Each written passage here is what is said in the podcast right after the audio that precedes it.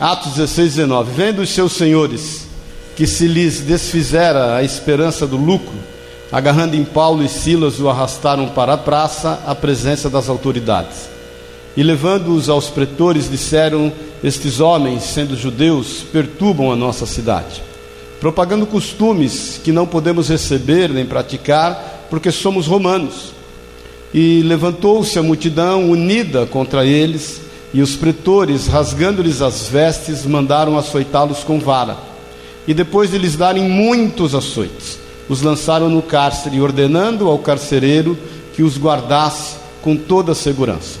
Este, recebendo tal ordem, levou-os para o cárcere interior e lhes prendeu os pés. Versículo 25: Por volta da meia-noite, Paulo e Silas oravam e cantavam louvores a Deus, e os demais companheiros de prisão escutavam.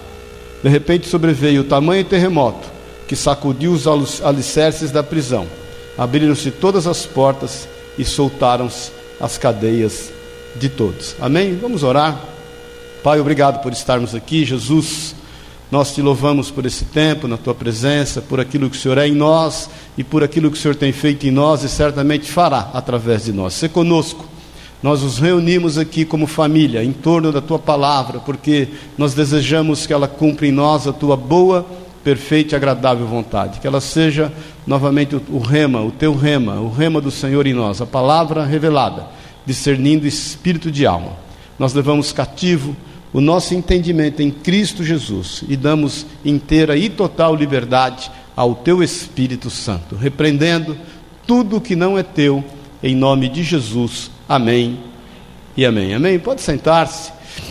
Irmãos, é, a gente já meditou tantas vezes né, em cima desse texto, a gente aprende tanto com essa passagem é, de Paulo e Silas, é, a gente começa percebendo que a vontade de Deus ela permanece, né, ela prevalece. Paulo e Silas queriam pregar a, o Evangelho numa outra região, nada mais justo e nada mais digno do que pregar o Evangelho, mas a palavra de Deus diz que o Espírito de Jesus os impediu e os levou então essa região ali dos filipenses. A palavra de Deus nos fala que eles foram diretamente buscar um lugar de oração. Eles não foram buscar um lugar para se acomodarem, eles não foram buscar um lugar para sentirem-se bem, eles não foram atrás de alguma conveniência, eles foram atrás um lugar de oração. Chegando ao lugar de oração, ali eles ficaram, pregaram a palavra. Lídia e algumas mulheres se convertem, o que foi tremendo. E Lídia era uma mulher rica, vendedora de púrpura,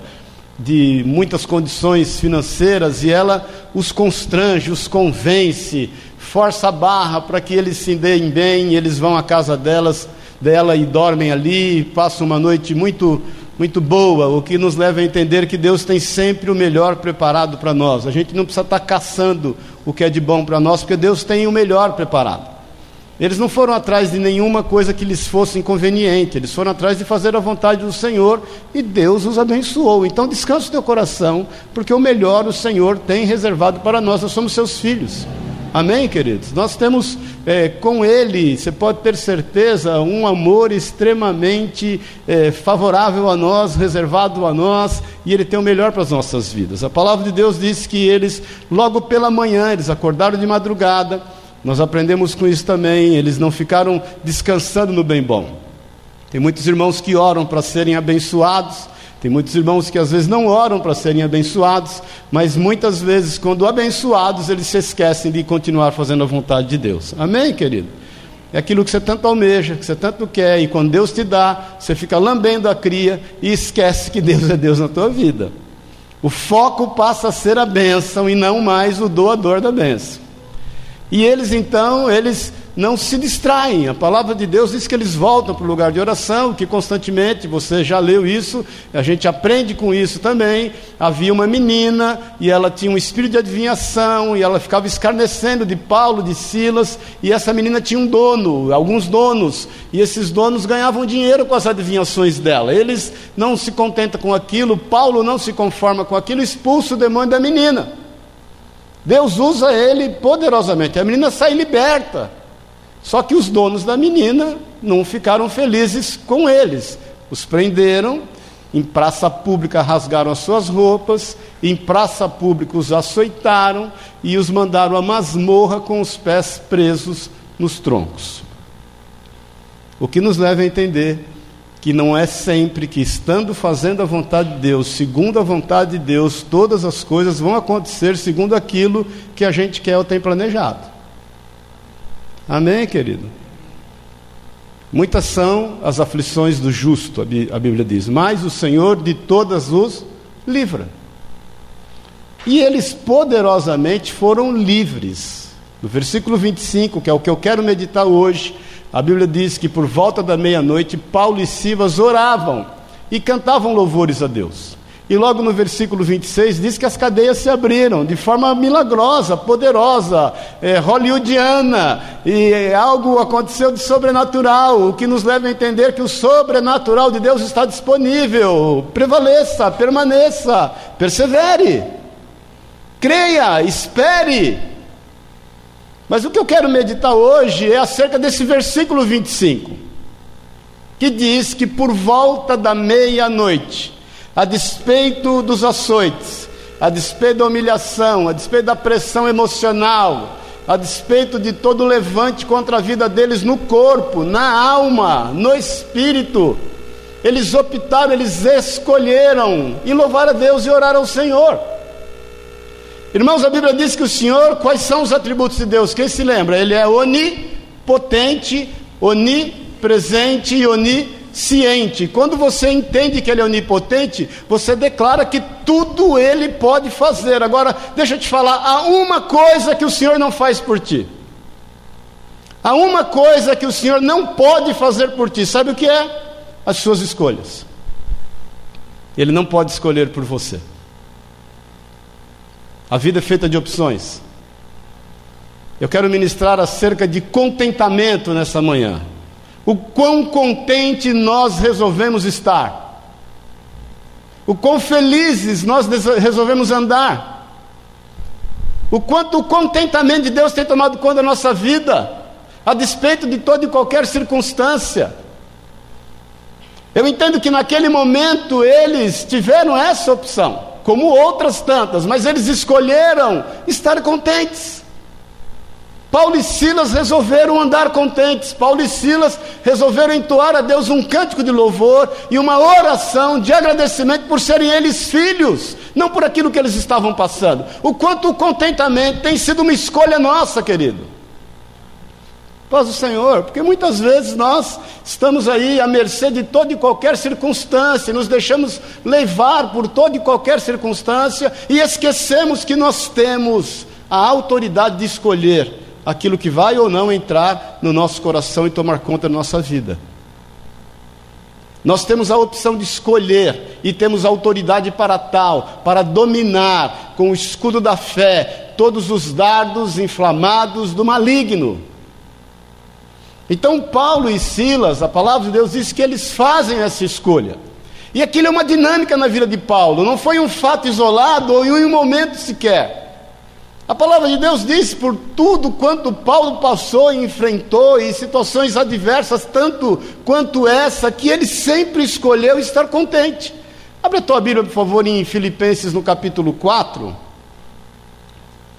pouquinho para frente aí, depois de Efésios. Filipenses 4. No versículo 11 na parte B, só a parte B, diz o que aí? Aprem, só os vivos digam amém. Não, agora morreu gente demais. Porque só os vivos digam amém. Agora operou o milagre da ressurreição.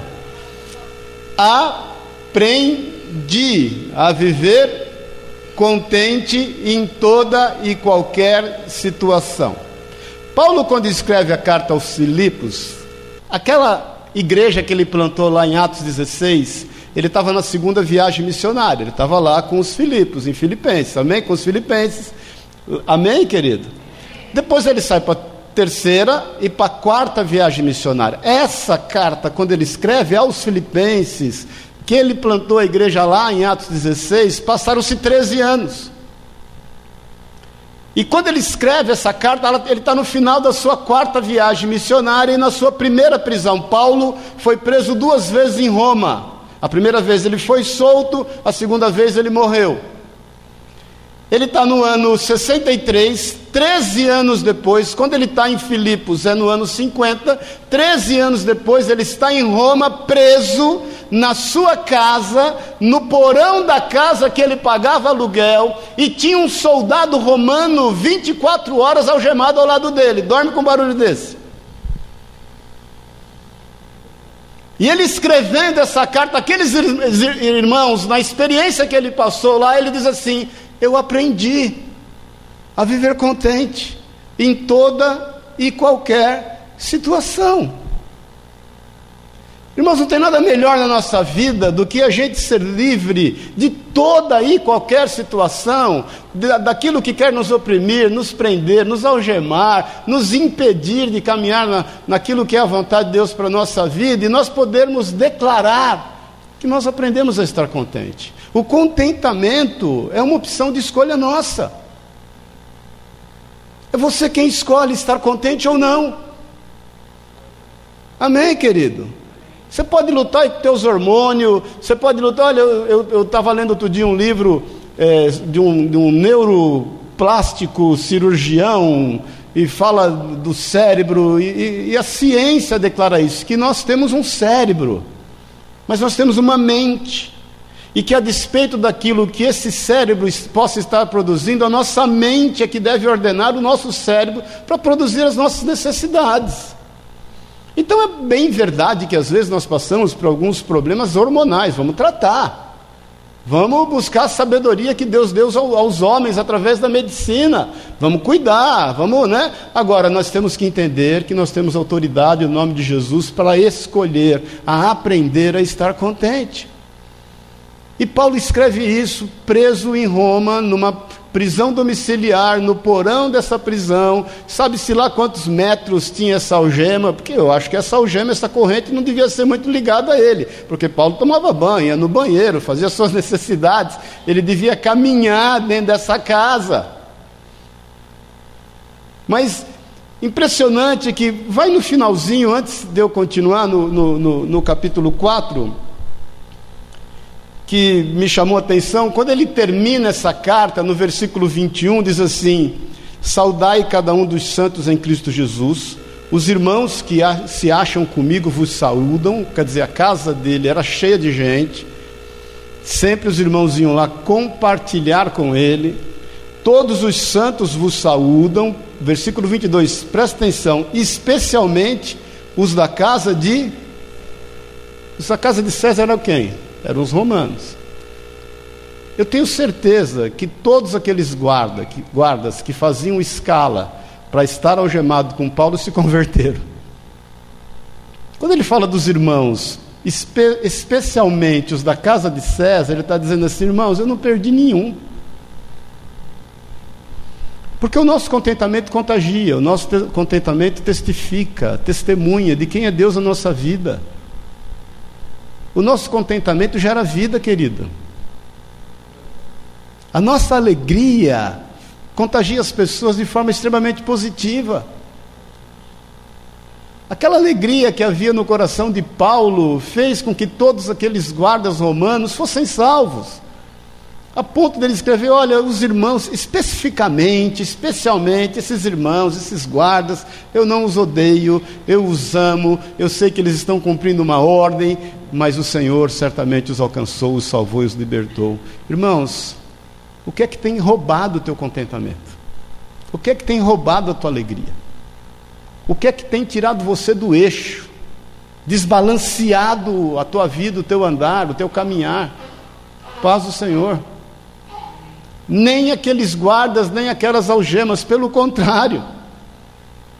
Irmãos, o mesmo Deus que abriu as cadeias em Atos 16 poderia quebrar as algemas aqui, mas resolveu não quebrar. Porque o Senhor abriu as cadeias a fim não só de livrar Paulo, Silas e os que estavam com ele, mas a fim de salvar o carcereiro. De repente Deus não resolveu não livrá-lo daquelas algemas a fim de salvar aqueles que estavam algemados com ele, cumprindo ordens. Vamos falar a verdade.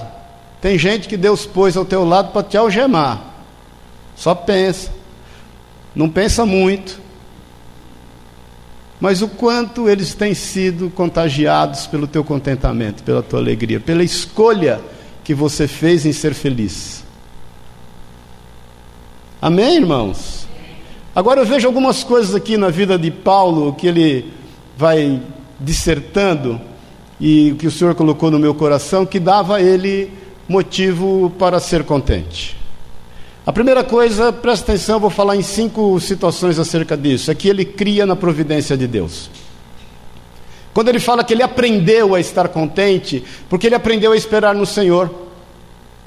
Ele aprendeu a saber que Deus é bom. Ele aprendeu a entender que Deus se move quando quer, na hora que quer, do jeito que quer, porque Ele é Deus. Ainda que num momento ele rompa cadeias e no outro momento ele não rompa cadeias.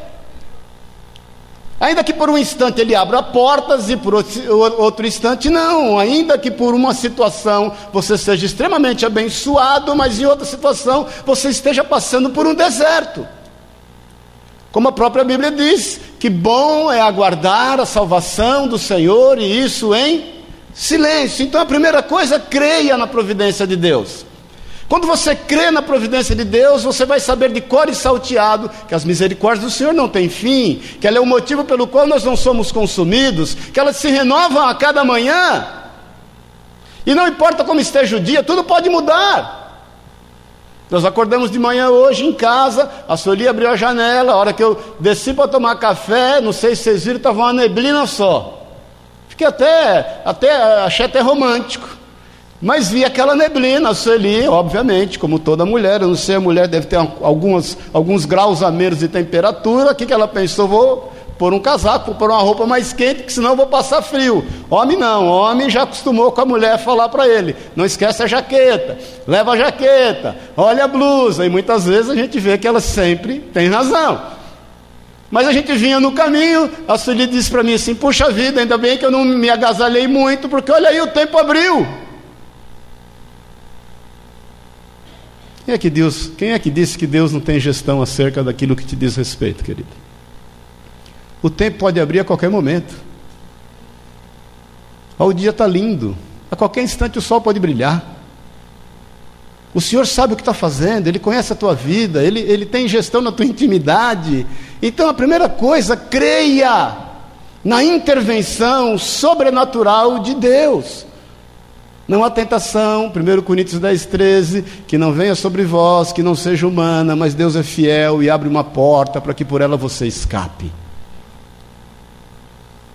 Permita-se ser feliz e entender que a qualquer instante tudo pode mudar. E entender que a provisão de Deus está disponível para o momento, para a hora, exatamente para que se cumpra a vontade dEle. A segunda coisa, querido, versículo 12, ele fala aqui assim: Tanto sei estar humilhado, Filipenses 4,12, como também ser honrado de tudo e em todas as circunstâncias, de, já tenho experiência tanto de fartura como de fome. É, assim de abundância como de escassez. Então, a segunda coisa, meu irmão, primeira, creia que o Senhor é providente, previdente, Ele vai te honrar de toda e qualquer forma. A segunda coisa é você ter satisfação naquilo que você tem e naquilo que você está vivendo. Por mais que você olhe e as circunstâncias não sejam favoráveis, o estar contente é algo pessoal teu, que ninguém pode roubar e Deus vai te honrar em todas as suas opções. Paulo era feliz com aquilo que ele tinha e com aquilo que ele vivia, porque ele fala: Eu já estou experiente, eu já aprendi a viver na fartura, na pobreza, eh, na riqueza, na escassez, tudo eu aprendi a estar contente no Senhor em todas as coisas. E entenda o seguinte: não é você ser indiferente. Há uma filosofia na Grécia Antiga chamada estoicismo. Os estoicos, contemporâneos inclusive de Paulo, eles criam que o homem tinha que buscar só o conhecimento. O homem deveria ser indiferente a tudo que estava ao seu redor, e sendo indiferente a tudo que estava ao seu redor, ele alcançaria é, o máximo da sua alegria, ele seria mais contente. Ou seja, estou carregando uma dúzia de ovo, caiu quatro, ah, paciência, tenho oito, sou indiferente contra esses quatro. Estou aqui e de repente eu estou levando uma pilha de xícara e caiu oito, ficaram quatro, paciência, as oito já eram. Eu, na África, quando eu estive, o africano pensa muito isso. O africano, toda e qualquer fatalidade, ele olha e fala: Deus quis assim.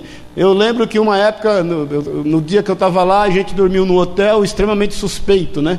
E aí eu falei, o sobreira falou: Olha, pega as tuas malas, coloca dentro do armário. Você percebeu que no armário tem uma chave? Eu falei: Percebi. Você imagina o hotel como é. Ele falou: Tranca e leva a chave. Mas sobreira um hotel, rapaz. Ele falou: Tranca e leva a chave. Mas como é que eu vou fazer? Tranca e leva a chave, escuta o que eu estou te falando. Eu falei, mas rapaz, se o cara pegar minha mala, o que, que eu vou fazer? Eu vou lá, vou reclamar no hotel. Ele falou, você vai reclamar no hotel e vocês vão para a delegacia junto. Tá, eu vou na delegacia e vou reclamar. E aí como é que funciona? Aí o dono do hotel vai olhar para o delegado, vai olhar para você e falar, Deus quis assim. Roubaram sua mala, foi Deus que quis. E eu não posso fazer nada não.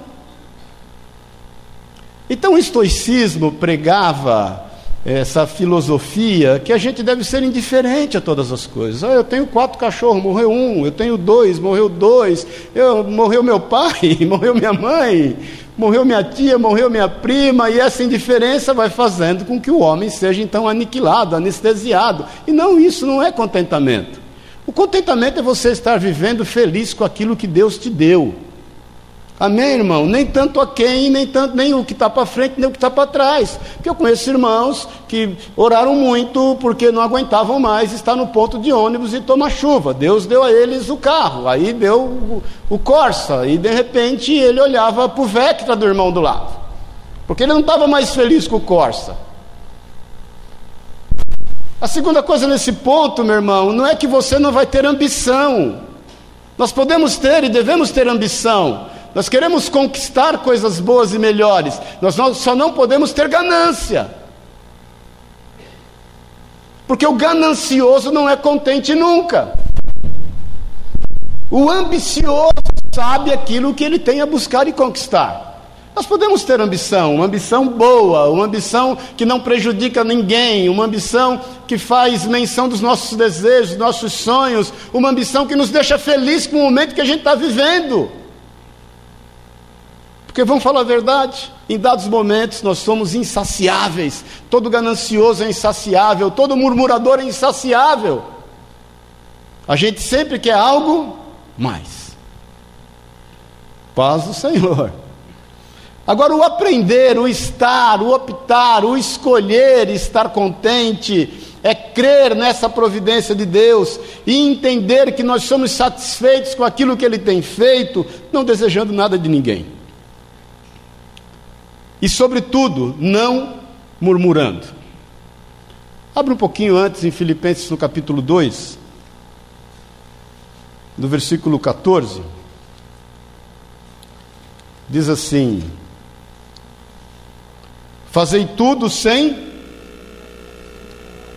e sem Irmãos, a fila da murmuração é grande. E a sala dos murmuradores é maior ainda. Não cabe gente. Por isso que o murmurador continua murmurando. Ele quer chegar na sala onde estão os murmuradores, que lá é o time dele, não consegue, ele está na fila murmurando. E quando ele chega na sala, ele vai murmurar. E quando ele sai de lá, ele vai murmurar. O murmurador é insatisfeito sempre. Tudo tem que melhorar alguma coisa para ele estar feliz. Entenda que nós não dependemos de circunstâncias. Nós cremos e sabemos que o nosso Deus é Deus de provisão. Nós entendemos que nós somos felizes com aquilo que Deus nos tem dado. Nós refletimos aquilo que o Senhor tem colocado no nosso coração. Nós estamos contentes com tudo quanto o Senhor tem proporcionado à nossa vida, ainda que seja algo que esteja nos gerando dor, ainda que seja um problema. Ainda que seja um deserto, você pode ter certeza que Deus está tratando de cumprir o seu propósito na nossa vida. O Senhor é conosco, em todos os aspectos. Então não murmure, não duvide, não reclame, não pense que você poderia estar bem melhor do que você está se você agisse com ganância. Nós não precisamos passar por cima de ninguém. Nós não precisamos querer o que, o que Deus tem dado e confiado às outras pessoas. A Bíblia diz que o sol se põe sobre ímpios e sobre justos. A palavra de Deus diz que o Senhor trata todos da mesma forma. É que nós temos, querido, em nós um sentimento de justiceiro. Nós não queremos um sentimento de justiça. A gente quer ser justiceiro. Haja visto quando você vai ver algum filme e o mocinho está lá perdendo, você está torcendo para ele ganhar, e você tem que tomar cuidado, porque você, de repente está torcendo para que ele ganhe ainda que ele faça alguma coisa errada. Amém, irmãos? Os irmãos começam a ver a novela, a gente começa a ver a novela, o filme, e de repente a mulher do cara é uma encrenca, uma tribulação, o nome dele é brecha, aquilo parece um demônio da Tasmânia, não é uma mulher, e aparece uma amante bonitinha, arrumada, de repente a gente começa a torcer para ele largar a mulher e ficar com a amante, não para a mulher ser transformada. Amém, querido? Porque a gente quer dar jeito.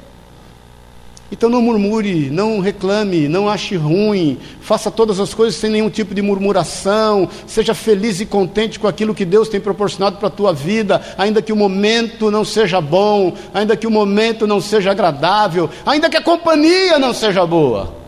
Dá um glória a Deus. E entenda que Deus é bom.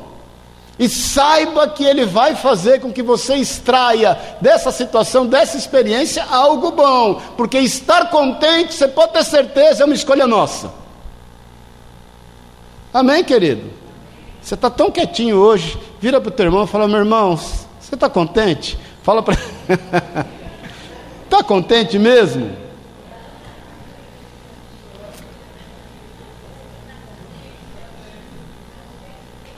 Fala para ele: você está contente a despeito de mim? A despeito de eu estar aqui ao seu lado? Aí você fala para ele assim: não, irmão, eu escolhi estar contente. então, em primeiro lugar, creia na provisão de Deus. Segundo lugar, esteja feliz com o que Ele tem proporcionado à tua vida. Em tudo dai graças, segundo Tessalonicenses no capítulo 3 diz: em tudo dai graças. Agradeça a Deus por todas as coisas, querido. Se você, olha aqui para mim um pouquinho, se você escolher não estar contente, tudo vai estar desagradável. Tudo. Quando você resolve ser crítico, só o sangue do cordeiro sobre a tua vida. Tudo é ruim. Tudo você vai, você vai achar que a comida está salgada demais, ou está com pouco sal, que tem óleo demais, ou, ou tem óleo de menos, ou que o, o trânsito está ruim, e porque não dá para viver em São Paulo, aí você muda para o interior, não, não dá para também nessa calmaria, não dá para ficar, aí você quer mudar em Nova York, não vai aguentar aquela correria, ninguém olha para ninguém, ninguém cumprimenta ninguém, aí você vai mudar para a Austrália, está longe demais da família. Não vai ter lugar bom nunca. Amém, irmãos? Então nós somos contentes, é uma escolha nossa. Porque nós sabemos que Deus tem proporcionado a nós todas as coisas. A palavra de Deus diz que, de, que Deus é galardoador, Ele se compraz em dar. Jesus fala: ó, sendo vocês homens e sendo maus, vocês nunca darão coisas ruins aos seus filhos, porque se Ele te pedir pão, você não dará a Ele pedra. Se ele te pedir um peixe, você não dará ele cobra ou escorpiões. Então, se o Senhor conhece os nossos corações e sabe que mesmo nós, sendo maus, queremos dar boas coisas aos seus filhos, que dirá ele em relação a nós? Então, louve a Deus por aquilo que você está vivendo. Agradeça a Deus por aquilo que você está passando. Aproveite a companhia do Senhor na tua vida ao teu lado, querido. Você está numa sala de espera e o médico perdeu a hora, e médico perde a hora, né, irmão? Você só não pode, igual companhia de avião. Você só não pode ser chegar no balcão para fazer o check-in atrasado. O voo vai embora, fecha. A moça olha para você com a cara de, né, de satisfação e diz assim: você perdeu o voo, o voo está fechado. Mas a companhia pode atrasar. Quantas vezes você saiu, se matou para chegar no aeroporto, desesperado, chega previdente, chegou antes do horário, chegou lá, o voo atrasou. Alguns que nem embarcou. Amém, irmãos? Quando você vai para o médico e você vai, se mata para chegar no horário, tá o horário teu marcado 11 horas, o médico vai atrasou, sei lá o que aconteceu. Agora, qual é, qual vai ser a sua reação, a sua atitude, a sua escolha, depende de você. Amém, irmãos? Porque Deus sabe prover. Ele tem um propósito. Então, se você está na espera um tempo maior do que você desejava, aproveite a companhia, Jesus está com você. Você chegou no aeroporto, o voo atrasou, aproveite a companhia, Jesus está com você. Se você está na Marginal Pinheiro, 5 da tarde, ou na Tietê, 4 da tarde, indo para Pinheiros, aproveite a companhia. Jesus e mais um monte de gente está com você. Está todo mundo no mesmo barco, não adianta você buzinar, querer bater no carro da frente, xingar o cara. Ele está na mesma companhia que você. Amém, irmãos? Terceira coisa, abre em 2 Coríntios, um pouquinho para trás. Aquilo que Paulo fala a despeito de tantas coisas que ele passou. 2 Coríntios 4.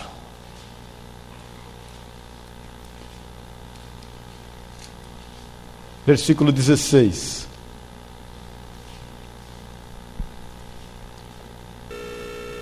Quem achou, diga amém.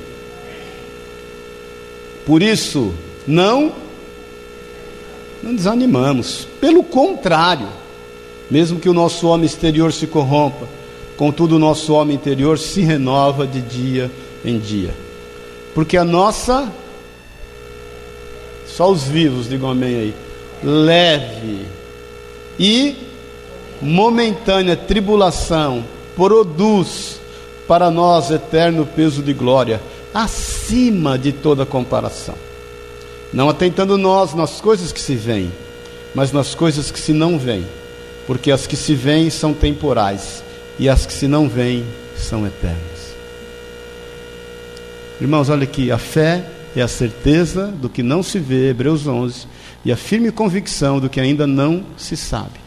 Então, o que, que a fé reflete? Ela reflete o que você não vê. Amém, irmãos? E o que você tem refletido, a fé ou a incredulidade? Porque a incredulidade vai refletir aquilo que você vê. Então você está de cara feia, porque você está refletindo aquilo que você está vendo, as circunstâncias. Você está de cara feliz e contente, porque você está refletindo que, a despeito daquilo que você está vendo, você reflete o que você não vê. Parece simples, embora não seja fácil. Mas é uma opção. É uma escolha. O que, você está refletindo no teu dia a dia? O que você vê ou o que você não vê? Onde estão postos os teus olhos? Se lembre lá o que passou com Josafá em 2 Crônicas 20, que os Amonitas e os Moabitas, eles fazem acampamento ao redor de Judá, ele está numa cidade fortificada, Josafá tem 1 milhão 160 mil homens, e homens valentes de guerra, ele tem cidades armazéns, ele tem tudo para protegê-lo, mas a palavra de Deus diz que ele teve medo. Quando o mensageiro vem lá e fala para ele: Ó, os Amonitas estão aí, os Moabitas, e eles vão passar por cima da gente igual um rolo compressor. Ele, a despeito de todos os seus recursos, a palavra de Deus diz que ele teve medo. E ele teve medo de uma forma a ser temente a Deus. Ele tinha passado por situações que ele viu as coisas acontecerem de forma. É, quando ele, ele está numa guerra junto com Acabe, depois você leia lá um pouco antes, e a Bíblia diz que Acabe vai lá e manda uma conversinha nele, fala: vamos, pra, vamos junto para a guerra. Acabe não vai vestido de rei. E Josafá vai vestido de rei. A palavra de Deus diz que os, os exércitos inimigos se levantaram para ir contra aquele que estava vestido de rei. E ele gritou, dizendo que não era ele o rei de Israel, ele era rei de Judá. A luta era contra o rei de Israel. E de repente eles viram que não era ele, Acabe. a, e a Bíblia diz que ele vai para um canto, ele foge, Acabe foge com outro disfarçado, ele está com capacete, ele está com, como é aquele trem lá que usa lá, o armadura. Depois você leia lá, diz que um soldado pega uma flecha e lança a esmo. Aquela flecha entra no vão da armadura e mata Acabe. Então Josafá sabia, ó, não, a despeito do exército que eu tenho, a despeito das condições que eu tenho, a despeito dos recursos que eu tenho, se Deus não for comigo, uma flecha esmo pode me matar. E naquele momento ele tem medo, o que, que diz a palavra de Deus? Ele busca o Senhor, ele ora, ele faz um jejum, ele chama todo o povo para jejuar. E Deus levanta o profeta e diz o que para ele? Nessa peleja não tereis de pelejar, porque ela é minha, ela não é tua. Amém, queridos? Então entenda, em nome de Jesus, que nós somos chamados para superar as circunstâncias. O apóstolo Paulo vivia isso. E ele sabia que tudo que ele passava era leve e era momentâneo. Então deixa eu te dizer uma coisa, eu não sei o que você está enfrentando. Mas a Bíblia diz que é leve e que é momentâneo. A Bíblia diz que no teu caminhãozinho cabe mais. Ele já está na subida, já está engrenado, o negócio não está fácil, mas a Bíblia diz que a situação é leve e melhor, ela é momentânea. Amém? Quarta coisa, abre Isaías, por favor, no capítulo 40.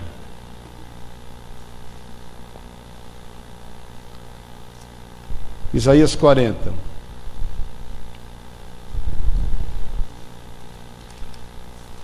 Versículo 27.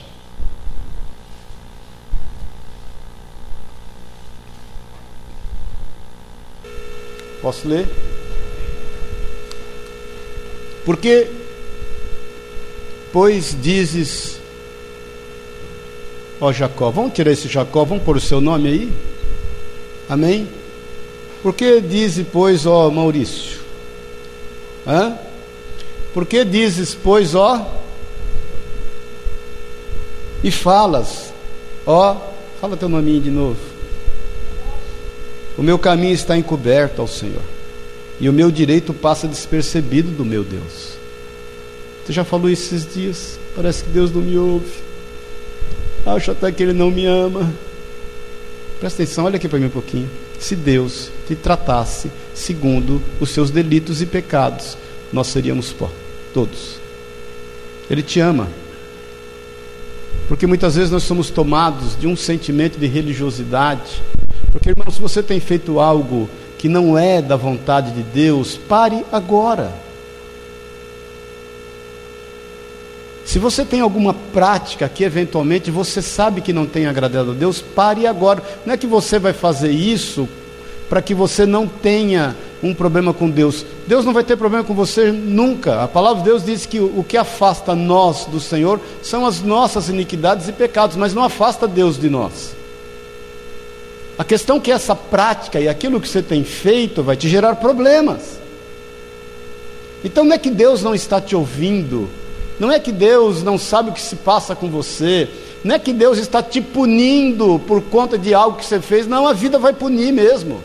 É como a lei da gravidade tem a lei da semeadura, é uma lei. Aquilo que você plantar, você vai colher, ponto, está resolvido. Agora, se você está cansado de colher coisas ruins, nunca é tarde para começar a plantar coisas boas. Amém, querido? Nunca é tarde para começar a agir certo, nunca é tarde para começar a agir bem, nunca é tarde para fazer as coisas corretas no sendo da vontade de Deus, nunca é tarde, porque você vai colher, Deus vai te abençoar. Agora não fale no teu coração, Senhor, por que o Senhor não me ouve mais? Por que o Senhor não dá conta da minha vida? Não é possível, Pai. O problema é pessoal. Eu acho que o problema é comigo, é a minha mãe que gerou, é o meu pai que me gerou, é o meu irmão, é o meio que eu vivo. Não é nada disso, irmão. Diz aqui no versículo 28: Não sabes, não ouvistes que o eterno Deus, o Senhor, o Criador dos fins da terra, não se cansa e nem se fatiga. Olha aqui para mim um pouquinho. Você acha que Deus cansou de te abençoar? Quando o salmista Davi está numa situação difícil, lá no Salmo 121, ele olha para os montes, lembra disso? E vê só inimigo no monte, ele fala: Senhor, o negócio está feio. Quando eu olho para os montes, o negócio fica feio. Eu me pergunto: da onde me virá o socorro? Da onde? Porque as circunstâncias dizem que não tem jeito. Quando eu olho para os montes, de onde me virá o socorro? De repente ele tira os olhos dos montes e olha para o Senhor e fala: O meu socorro vem do Senhor. Ele que fez os céus e a terra. Não dormita, nem pestaneja o Santo de Israel. Porque, irmãos, Deus não está sentado no seu trono, meio pegando sono. Sabe aquele do metrô, que você está às vezes no ônibus, e você dá aquelas pescadas na viagem do carro? Parece que Deus está assim, e ele depende de um glória a Deus nosso, para ver quem sabe ele anima e fala: Puxa vida, esse glória a Deus aí foi digno de uma bênção. Esse aleluia aí foi digno de eu mandar uns anjos lá ajudar ele. Deus não depende disso, querido. Ele não se fatiga, ele não se cansa. A palavra de Deus diz no versículo é, ainda 28: não se pode esquadrinhar o seu entendimento. Você não sabe a, a forma como Deus tem certa é, entendido que vai te abençoar. Você não pode esquadrinhar isso. Faz forte ao cansado, multiplica as forças do que não tem nenhum vigor. Os jovens se cansam e se fadigam. Os moços de exaustos caem, mas os que esperam no Senhor renovam as suas forças, sobem com asas como águias, correm e não se cansam, caminham e não se fatigam. Então fala para o teu irmão aí, o Senhor vai te sustentar. Amém, querido? Ele vai te sustentar. Para finalizar, abre em Filipenses 2, vamos terminar em Filipenses.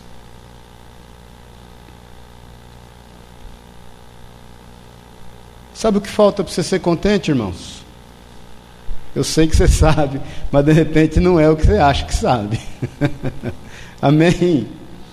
Se eu perguntar para você, eu lembro que uma vez, meu irmão lá em Pouso Alegre falar comigo, todo preocupado, todo endividado, todo enrolado, e eu falei, rapaz, o que você precisa para ser feliz? Ele falou, preciso pagar minhas contas e não é pouca. Eu falei, é mesmo, você sabe tudo, tudo, tudo. Não sei, pastor, eu tenho que fazer as contas.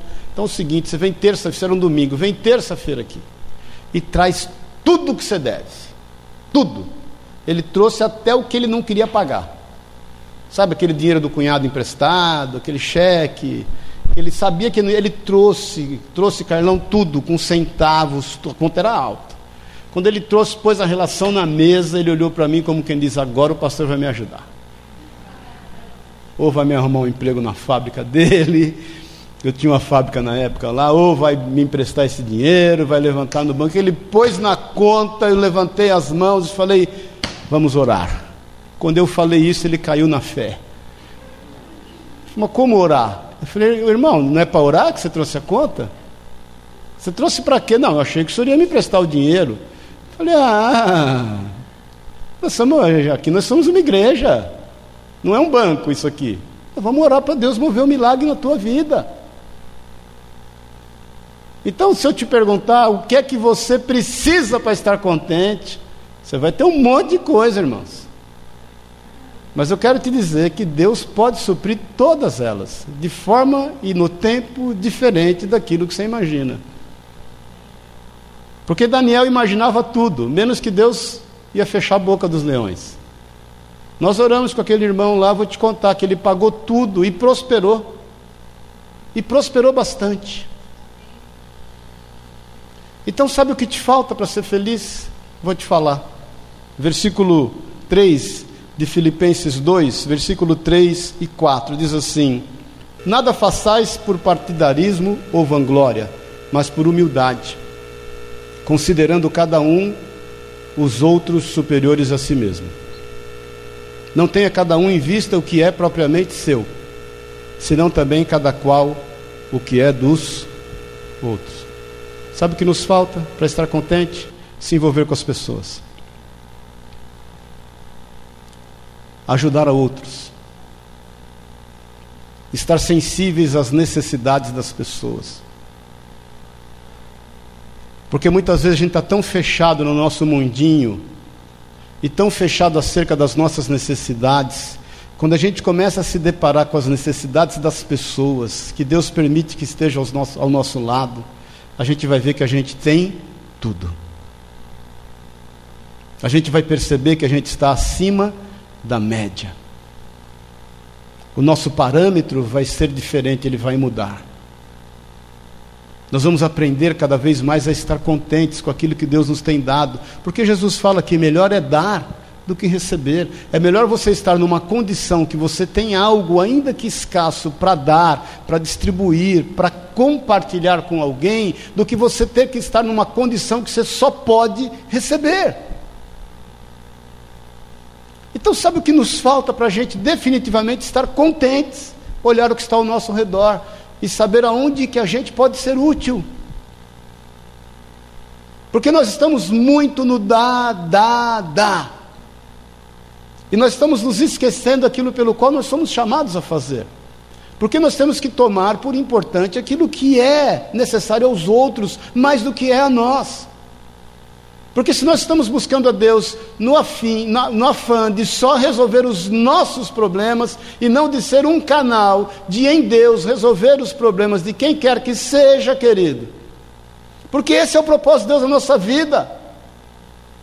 Então sai fora dessa realidade medíocre que muitas vezes nos tem impedido de saber que a gente tem ainda o suficiente a ponto de dividir de compartilhar, de distribuir. É o que Jesus fez quando aquele moço traz somente cinco pães e dois peixes. E os discípulos, né, como, como a Marli ministrou aqui, que é a experiência que Eliseu teve também, os servos de Eliseu, dizendo assim: Senhor, mas são cem homens e vinte pães, não vai dar para nada. E Deus fala: serve, e vai, e vai sobejar. E Jesus pega aqueles pães e multiplica, e a Bíblia diz que cinco mil só homens comeram, mais mulheres, crianças, idosos, e ainda sobrou doze cestos.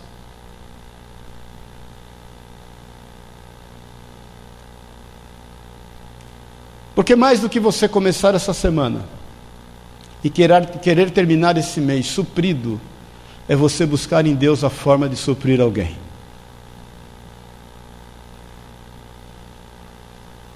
Nós vamos começar logo em nome de Jesus o, o, o projeto, o orçamento eu fechei já e vou essa semana.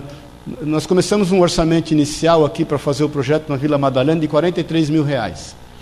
Conseguimos derrubar para 20 e poucos, 22 mais ou menos. Essa semana eu vou, com o projetinho debaixo do braço, buscar recursos aí na iniciativa privada. E eu sei que muitos irmãos aqui vão abençoar, não só materialmente, mas no que não vai faltar é trabalho para você. Semana que vem eu vou apresentar o projeto já com fotos, com tudo.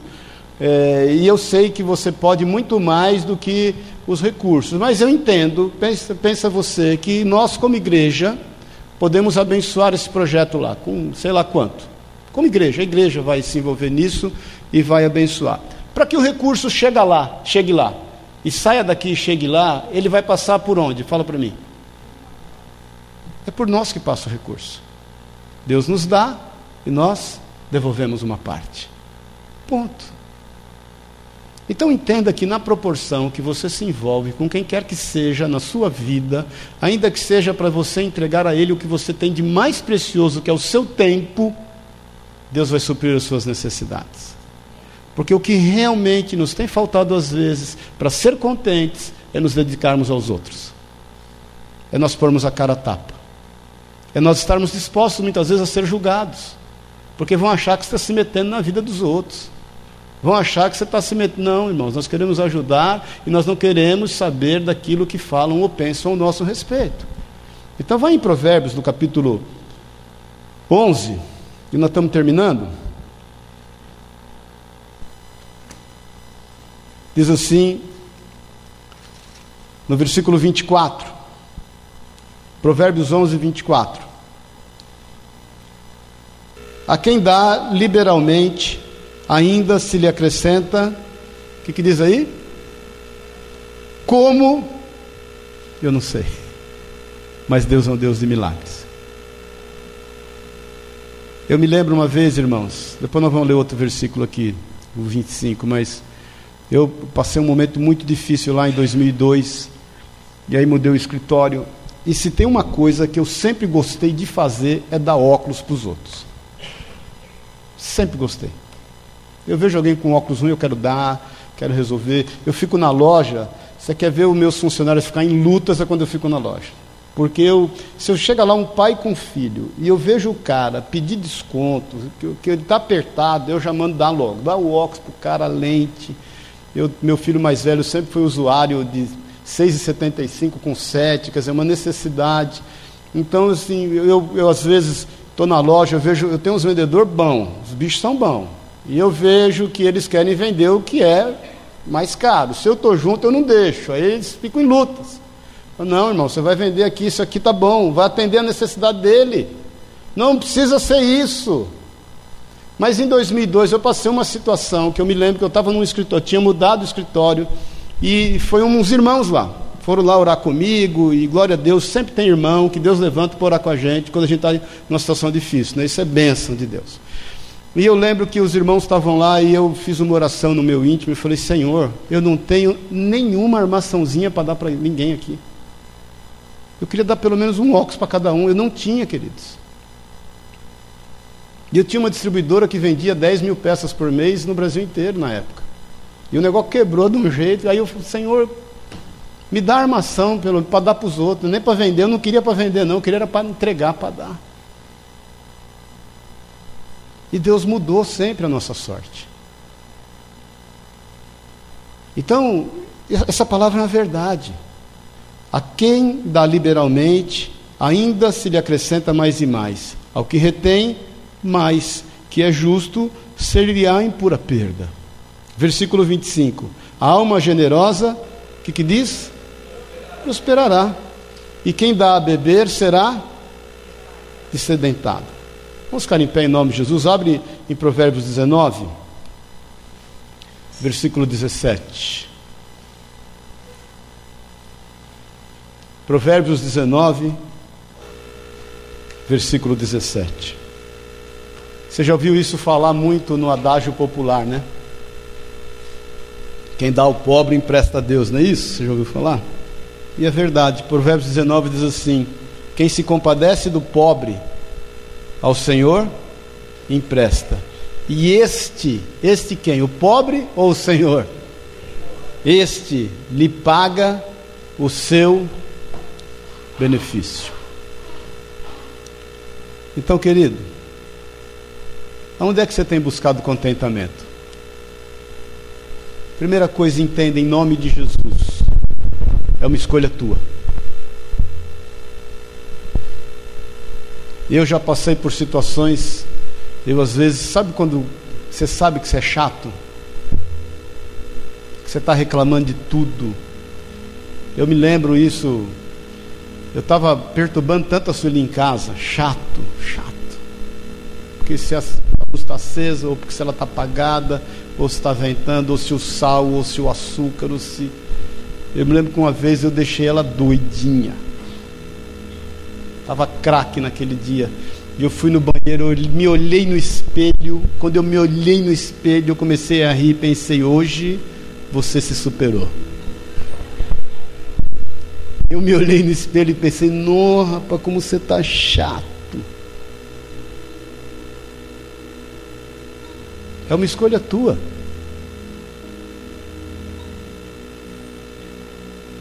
O Senhor é o socorro bem presente, na hora da angústia e no tempo da tribulação. O Senhor é contigo naquilo que você tem enfrentado e passado. Ele é contigo.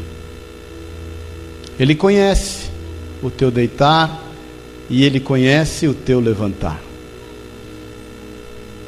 É ele quem te toma pela mão direita e diz: Eu te ajudo. Ele sabe exatamente quais são as suas necessidades, ele sabe o que está por vir. Ele sabe exatamente, querido, o momento que você pode suportar. Ele sabe exatamente o tamanho das suas forças. Ele sabe exatamente, minha irmã, os recursos que você precisa, pode ter certeza.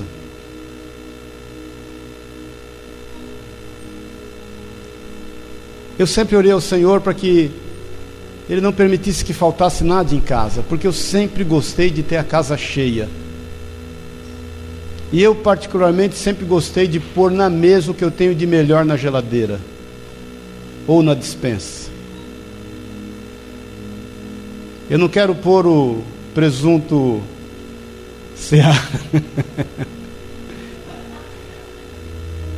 Qual é a marca melhor? Não tem nenhuma. Mas eu quero pôr o melhor. Algo que Deus colocou no meu coração. Os meus pais adoravam receber gente em casa. Fui criado nesse contexto.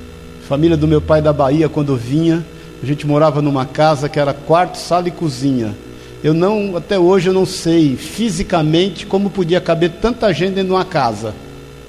Que vinha a galera em um, dois fuscas, imagine, da Bahia para cá. Cheio de coisa boa, requeijão, manga, umbu. Era uma festa. Para que, que você quer a tua dispensa cheia, querido? Para que, que você quer tanto dinheiro no banco? É para distribuir? Deus vai dar, pode ficar tranquilo. É para sair do aperto, você está acordando só para pagar conta, você está trabalhando só para pagar conta, deixa eu te falar, você vai pagar conta o resto da tua vida. Você vai passar a vida pagando conta, você vai para o céu, mas vai para o céu pagando conta.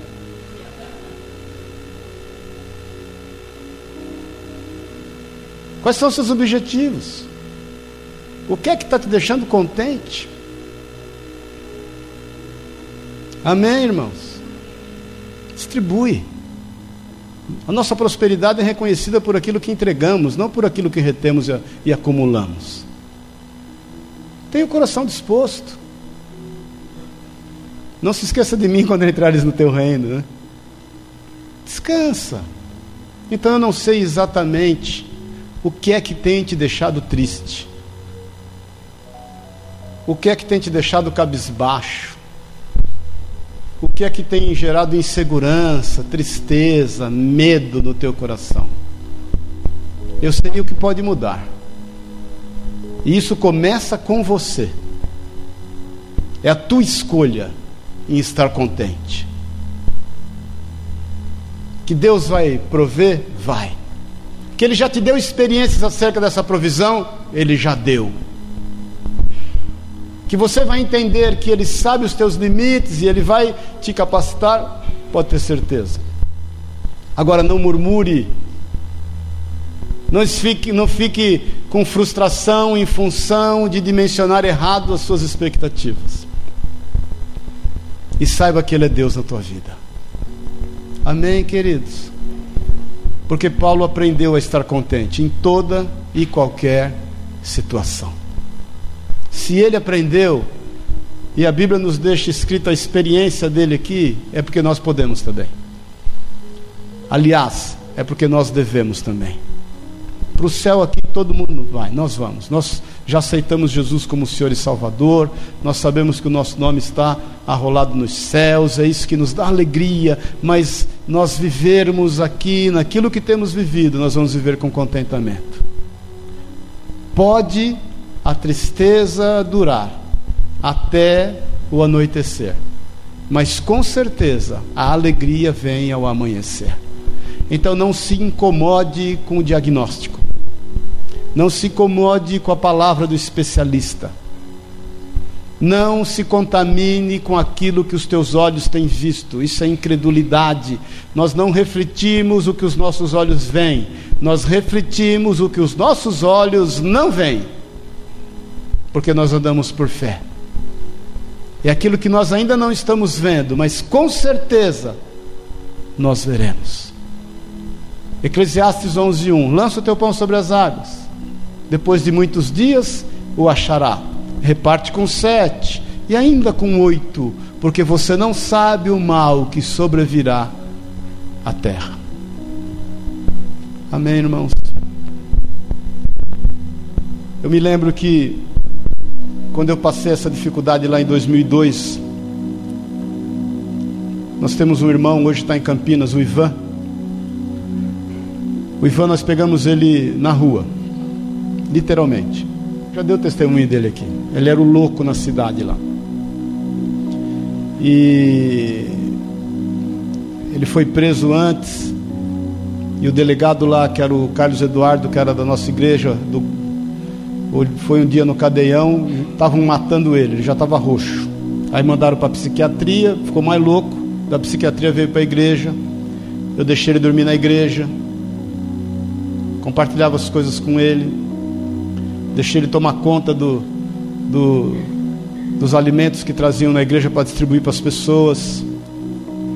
Esse moço arrumou um emprego. Eu tenho o testemunho dele escrito na minha casa até hoje. Vou trazer ele aqui. Você, vou ler ele. Você. E ele dizendo assim: que quando ele chegou na igreja ele não tinha nada. Jesus transformou a vida dele. Ele não tinha condição de morar em nenhum outro lugar que não fosse na igreja. Depois ele arrumou um emprego que ele ganhava 100 reais, pagava uma pensão. Depois ele arrumou um emprego que os 100 reais era dízimo, ele já ganhava mil, mil e pouco. E depois ele começou a prosperar, prosperar, prosperar. Casou-se, fez o casamento dele, tem hoje dois filhos, é empresário, Deus tem honrado ele. Mas eu lembro que em 2002 eu estava nesse desertão, nessa seca, eu fui pregar numa igreja lá em Ouro Fino. Falei para ele, Ivan, você quer ir comigo? Ele falou, não, eu vou, para mim é uma honra, eu quero ir com você lá, tudo. Eu falei, ó, só que é o seguinte, irmão, não tem dinheiro para gasolina, não tem para nada. Ele falou, não, deixa comigo, nós vamos, eu quero, quero estar junto. Quando nós voltamos, a gente foi, eu preguei, voltei, parou na porta de casa, ele tirou 50 reais da carteira e me deu. Vou te falar uma coisa aqui. Aqueles 50 reais era extremamente importante para mim. Extremamente importante. Sobre alguns aspectos. Primeiro, pela necessidade que eu estava passando naquele momento. Segundo, para Deus tratar e eu aprender a receber porque eu não sabia. Dá, dar-se-vos-á. Boa medida, recalcada, sacudida e transbordante. Eu também darei a vós. Eu tinha duas opções ali com Ivan: ficar triste, porque eu estava na condição de ver um moço que eu tirei da rua prosperar e me dar 50 reais ou estar extremamente feliz de saber que Deus é um Deus de provisão. E de que Deus transforma a maldição em bênção. De que Deus é um Deus de provisão, provisão total. Eu escolhi, irmãos, a partir daquele dia, aprender a receber e a estar contente em toda e qualquer situação. Eu já passei por muitos desertos, muitos desertos mas muitos mesmo, em todas as áreas, e desde menino, e te falo isso para a glória de Deus. Eu me lembro que muitas vezes eu me punha a correr, eu gosto de correr, estou meio ruim agora nisso, mas eu punha, me punha a correr e a orar, e eu orava correndo, dizendo assim: Senhor, eu não vou desistir. Eu não vou desistir. Eu não vou desistir. Então, meu irmão, eu não sei, minha irmã, como Deus vai fazer. Não desista, Ele vai fazer. Escolha estar contente. Eu creio que aqueles pulsos de Paulo já não sentia mais algema nenhuma, porque estava tão acostumado.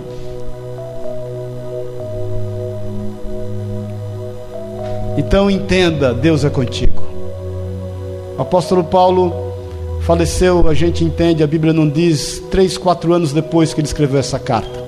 Ele é livre de Roma, e depois ele passa ainda a ministrar as igrejas, depois ele é preso novamente, e foi mais ou menos o ano que Pedro morreu. Paulo morreu decapitado, que é um pior tipo de morte que pode haver. Pedro morreu crucificado de cabeça para baixo. Mas nenhum deles negou a fé. É o apóstolo Paulo que diz assim: Eu combati o bom combate, eu cumpri a carreira e eu guardei a fé. Então não desista, esteja contente. Saiba que o Senhor vai transformar o pranto em alegria, a dor em regozijo. Esteja contente refletindo por fé aquilo que ainda não aconteceu, mas vai acontecer. Resolva estar contente em todas as coisas e aprenda a receber. Aprenda a receber. Porque o Senhor talvez já te ensinou a dar. Talvez esteja faltando se aprender a receber. Para voltar a dar. E entender o valor do que é receber. Amém, irmão? Você está contente? Feche os teus olhos. Vamos orar. Pai querido no teu santo nome, Jesus. Tu sabes o que cada um de nós tem enfrentado. Senhor, as nossas lutas, as nossas dores, aquilo que temos, Deus, sido confrontados. Senhor, muitos de nós, tu sabes, Deus, a luta pode não ser material, mas há em nós, dentro em nós, algo que se levanta contra nós mesmos, que nos deixa em situação desfavorecida quando muitas vezes nós olhamos para o lado e deveríamos ter motivo de alegria, nós começamos a ver situações que nos levam a murmurar. Nós queremos, Deus, em nome de Jesus, nesta manhã, entregar tudo nas tuas mãos e aprendermos a estar contente em toda e qualquer situação. Não importa, Deus, o que nos possa fazer o homem, não, não importa, Deus, a circunstância que esteja ao nosso derredor, nós queremos refletir aquilo que nós não estamos vendo aquilo que os nossos olhos ainda não veem. Nós queremos refletir aquilo que nós enxergamos por fé. Pai, em nome de Jesus, não permita que nenhum de nós venha desistir, a desistir de estar contigo, andar contigo, falar de ti, a desistir de distribuir. Pai, em nome de Jesus, nos dá sensibilidade quanto às necessidades das pessoas nos dá sensibilidade que talvez, Pai, nós estejamos começando por isso, para depois descobrirmos que o Senhor é um Deus de provisão, para depois entendermos que o Senhor tem sido suficiente em todas as coisas na nossa vida que nós não precisamos murmurar. A tua palavra diz, Pai, o salmista Davi declara: Fui moço, agora sou velho, mas nunca vi um justo, um filho de Deus mendigar o pão. Nós somos seus filhos, nós não precisamos mendigar é uma postura. O Senhor em tudo vai nos suprir. Não quer dizer que nós não venhamos a passar necessidades, mas quer dizer que nós não precisamos mendigar. É o Senhor quem levanta e é o Senhor quem supre todas as coisas. Por isso, Deus, em nome de Jesus, eu quero ministrar sobre a vida de cada um dos teus filhos nesta manhã, a começar da minha um contentamento que vem de ti, uma certeza de que o Senhor irá fazer todas as coisas. Pai, em nome de Jesus, nos dá contentamento por tudo que temos visto e ouvido, nos faz enxergar o que de bom o Senhor tem feito, tira os nossos olhos daquilo que de ruim tem acontecido ao nosso redor, e nos faz enxergar que há Deus em Israel a esperança sobre as nossas vidas, nos faz ver Jesus, que o Senhor, que é o autor e o consumador da nossa fé, é vivo, o nosso redentor vive e vive para sempre. Deus, em nome de Jesus, eis-nos aqui, usa-nos, envia-nos, que nós sejamos uma bênção, Pai, por onde nós formos. Em nome de Jesus, que haja em nós o mesmo parecer e que nós saiamos daqui nesta manhã sendo igreja. Que nós saiamos daqui nesta manhã entendendo que nós somos supridores das necessidades alheias e que é o Senhor quem vai nos dar os recursos e que nós sejamos bons mordomos, bons administradores, administradores fiéis daquilo que nos tem sido e do que nos será confiado. Em nome de Jesus. Pai, eu quero te pedir, abre as portas, especificamente na área material. Abre as portas, libera da tua bênção, libera da tua bênção, libera da tua bênção, eu te peço em nome de Jesus. Abre as portas do nosso entendimento e que haja em nós um contentamento sobrenatural.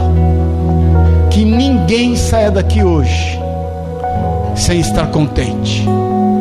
É o que eu te peço, em nome e na autoridade de Jesus. Põe a mão no teu coração.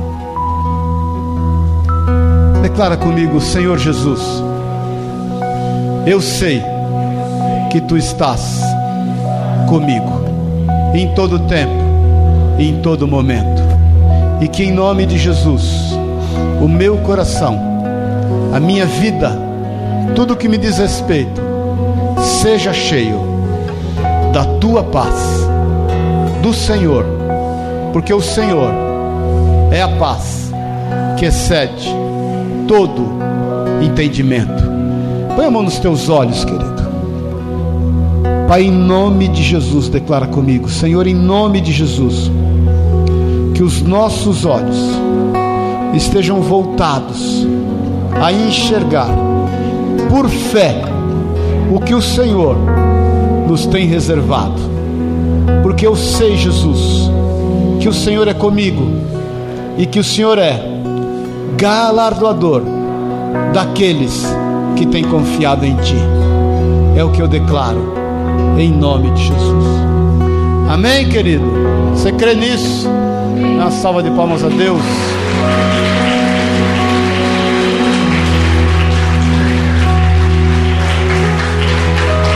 Aleluia. Que o amor de Deus, o Pai, a graça eterna de Jesus Cristo, nosso Senhor e Salvador, e que a unção, o poder, o consolo do Espírito de Deus te leve em paz. Vá em paz, vá contente, vá sabedor e sabedora, que o Senhor é contigo e bem nenhum lhe faltará. Em nome de Jesus. Amém. E amém. Amém. O que, que é a Sueli? Ah, vou te mostrar a foto do Samuel, irmãos. Ó, verdade. É só desligar a luz aí.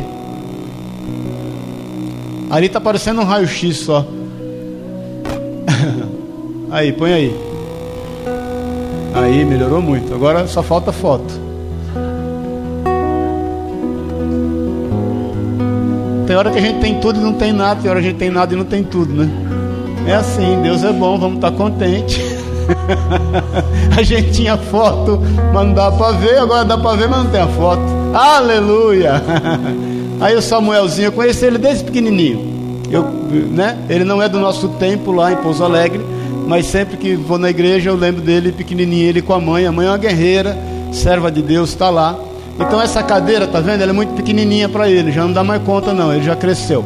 Então naquilo que o Senhor propôs no seu coração, você vai procurar a Dani. Cadê a Dani? Vem cá, Dani, bonitona. Todo mundo conhece, mas nunca a Dani é nossa tesoureira aqui. Procure a Dani fala: Dani, eu quero dar uma oferta. Aquilo que Deus propôs no teu coração, irmão. Amém, irmãos? É, para ajudar a comprar uma cadeira de rodas nova para o Samuel. Amém? Pode ligar as luzes aí, irmão. É...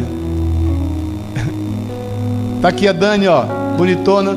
Então, naquilo que o Senhor colocar no teu coração, entregue para Dani que a gente vai encaminhar lá para Pouso Alegre e vamos ajudar a comprar a cadeira dele. Amém?